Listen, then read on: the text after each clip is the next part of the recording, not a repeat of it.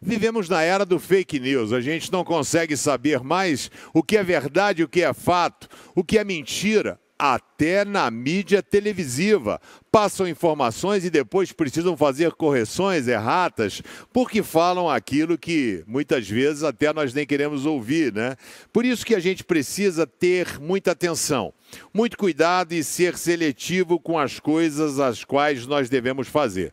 E aí a carta aos Hebreus, capítulo 2, verso 1 diz: "Por isso devemos prestar atenção, mais atenção nas verdades que temos ouvido, para não nos desviarmos dela." E aí ele fala uma coisa fantástica, sendo assim, como é que nós escaparemos do castigo se desprezarmos uma salvação tão grande? Ele aqui está escrevendo para a galera, amiga dele, os hebreus, as pessoas que viviam um conflito entre seguir Jesus ou manter a tradição. Eu sigo Jesus ou sigo a lei de Moisés? Mas aí o que eu faço com o nosso pai Abraão? Misturou cultura com religião. Jesus era o cumprimento da profecia.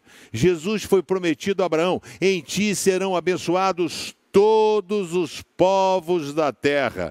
E aí a galera não estava prestando atenção na verdade que era Jesus Cristo, mas às vezes dando atenção a outras coisas. Queria deixa eu falar uma coisa para você.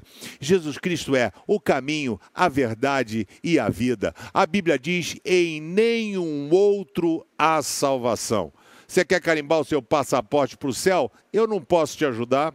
Igreja nenhuma pode te ajudar. A única pessoa que tem esse poder é Jesus Cristo. Quando você aceita Jesus como Senhor e Salvador da sua vida, que você pode fazer isso agora, onde você estiver, dizendo assim: Jesus, eu coloco a minha vida nas tuas mãos, nas tuas mãos, eu te aceito como meu Senhor e Salvador. A partir desse momento, Jesus é simples assim. Algumas pessoas se preocupam com religião ou religiosidade. E aí ele faz o alerta: será que escaparemos do castigo se desprezarmos uma salvação tão grande? Jesus ama você, você não era nascido, ele já tinha morrido por você. Ele deu a vida por você. E o que você tem feito? Deixe Jesus reinar na sua vida.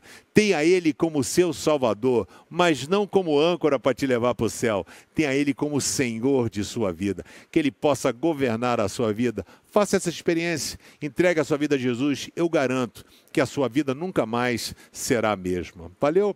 Muito obrigado. Que Jesus possa mudar a sua vida. Se inscreve no canal Pense, dá um joinha e compartilhe com seus amigos. Que Ele abençoe você.